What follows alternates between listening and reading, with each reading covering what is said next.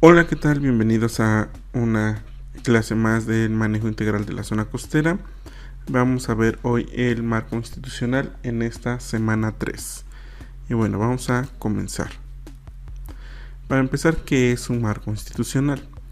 Un marco institucional es el conjunto de organismos, organizaciones, redes y acuerdos de nivel internacional, regional, nacional y subnacional que de una u otra forma participa en la definición e instrumentación de lineamientos y políticas orientadas a la consecución de objetivos. Es decir, es todos aquellos acuerdos a lo que llegamos entre individuos, entre la sociedad, entre instituciones, para poder llegar a alcanzar un objetivo, que generalmente es el objetivo de bienestar social. Pero vamos a ver para qué sirve. El marco institucional nos ayuda porque nos va a servir para articular o programas o estrategias o resolución de problemas. Es decir, nos va a decir si la institución A realiza esto, se puede coordinar con la institución B para lograr, no sé, una reforestación o lograr una conservación del sitio. Para eso nos sirve el marco institucional. En México, el marco institucional está bajo un sustento legal y él es esta ley, la Ley Orgánica de la Administración Pública Federal.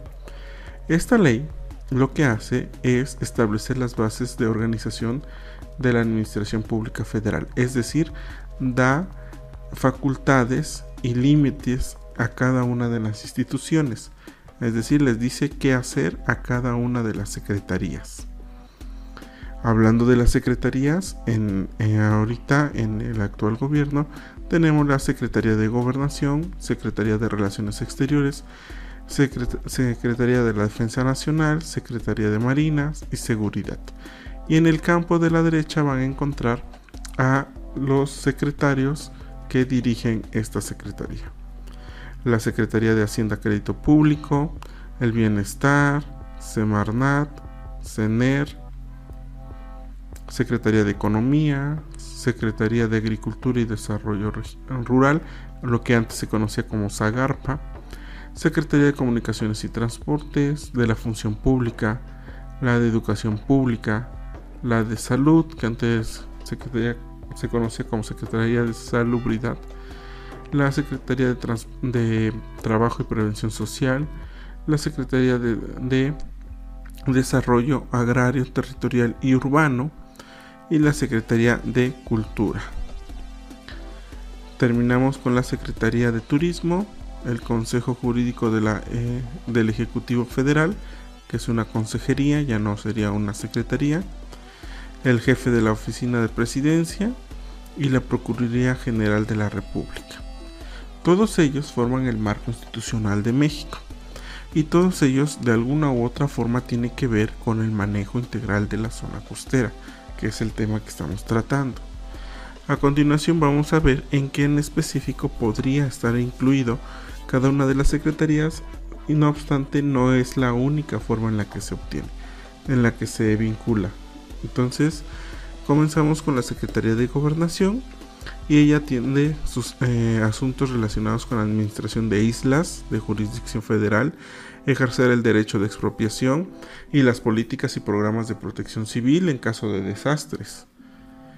La Secretaría de Relaciones Exteriores tiene la facultad de otorgar a extranjeros autorización para adquirir dominio de tierras y agua y sus acciones, y también interviene en asuntos relacionados con aguas internacionales.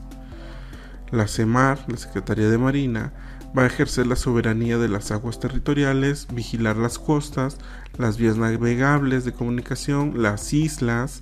Ojo que aquí la CEMAR vigila las islas, mientras que la CEGOP administra las islas.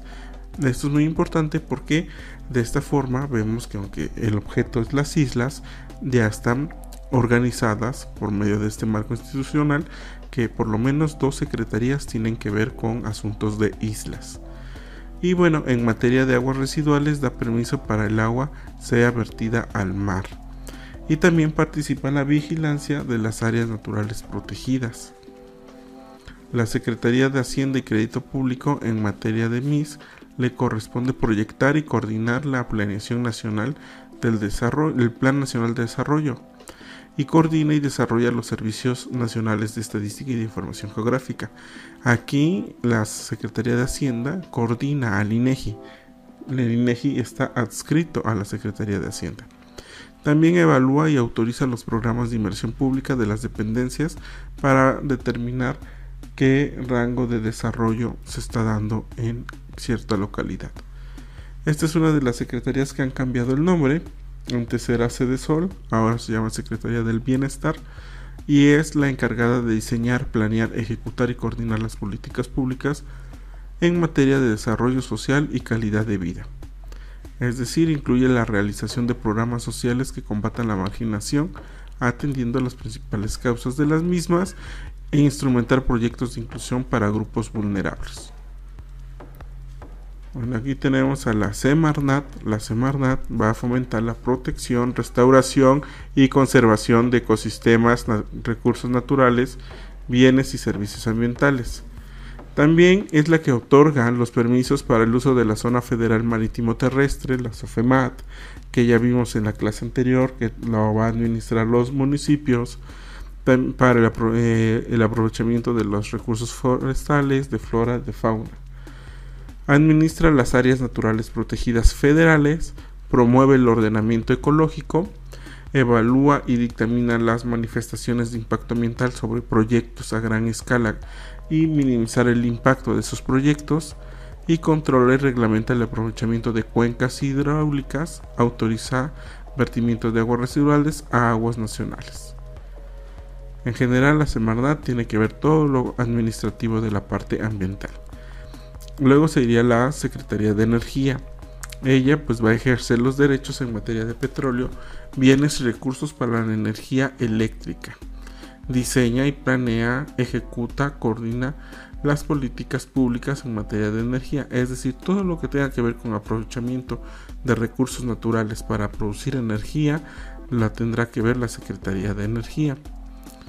La Secretaría de Economía, OSE, pues ella va a establecer las políticas de industrialización, es decir, va a estar monitoreando cómo está invirtiéndose para nuevos nueva industria, nuevas fábricas, eh, cómo operan las minas, eh, los permisos, etcétera, etcétera.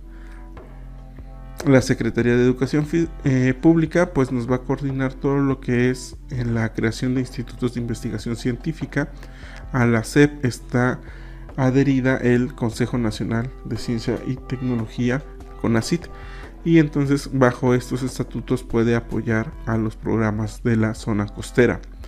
La Secretaría de Comunicaciones y Transportes nos va, se va a encargar de conectar todas las ciudades o caminos para tener un, este, un mayor flujo, ya sea para diversión, para infraestructura o de importancia de estrategia nacional.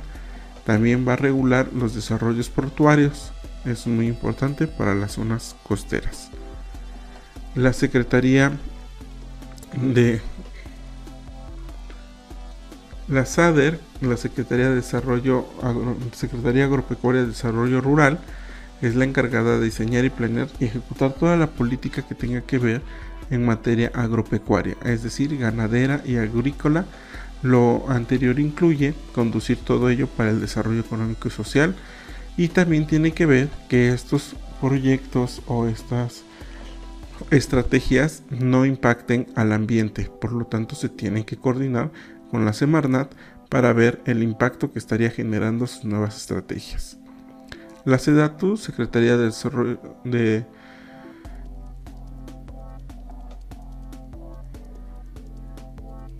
La SEDATU realiza los planes, programas y proyectos vinculados al uso del territorio nacional para el aislamiento de comunidades rurales o urbanas. Va a establecer estrategias gubernamentales de vivienda en zonas metropolitanas y también es muy importante se va a encargar de resolver problemas cuando haya detenencia de la tierra. Esa es una función súper importante para la SEDATU. La Secretaría de Turismo pues se encargó de promover y desarrollar toda la actividad turística, de fomentarla y también de ubicar nuevas zonas con potencial turístico. Bueno, aquí la función pública ya tiene que ver algo, es como la policía interna, porque ellos van a estar encargados de estar vigilando que las cosas de las demás secretarías se hagan conforme a la ley y que no haya nada raro. Entonces funciona más a nivel interno que a nivel externo con el ciudadano. Bueno, hasta acá. ¿Para qué entonces funciona? ¿Para qué creen que funciona un marco institucional?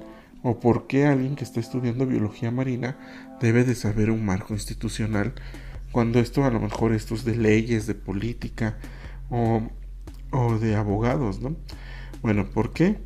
Porque para e, nos debemos de informar para hacer una participación.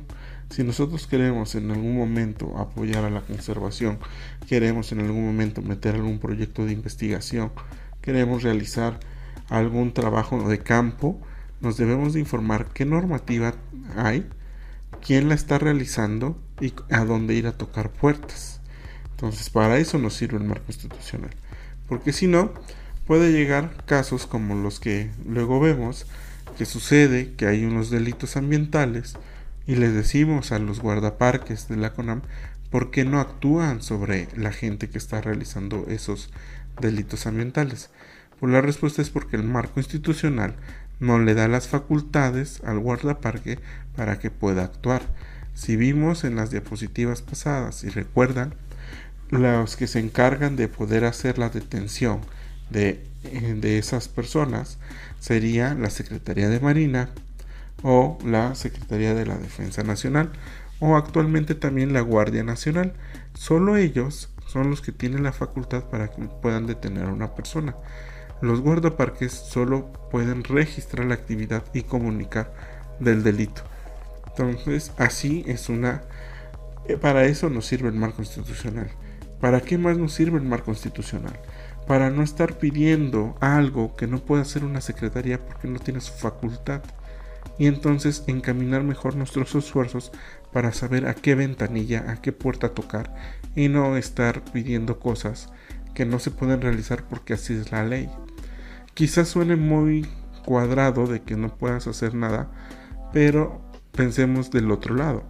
Si una persona pudiera hacer cualquier cosa, entonces, ¿qué habría que lo detuviera para que no hiciera actos delictivos, actos fuera de lo normal?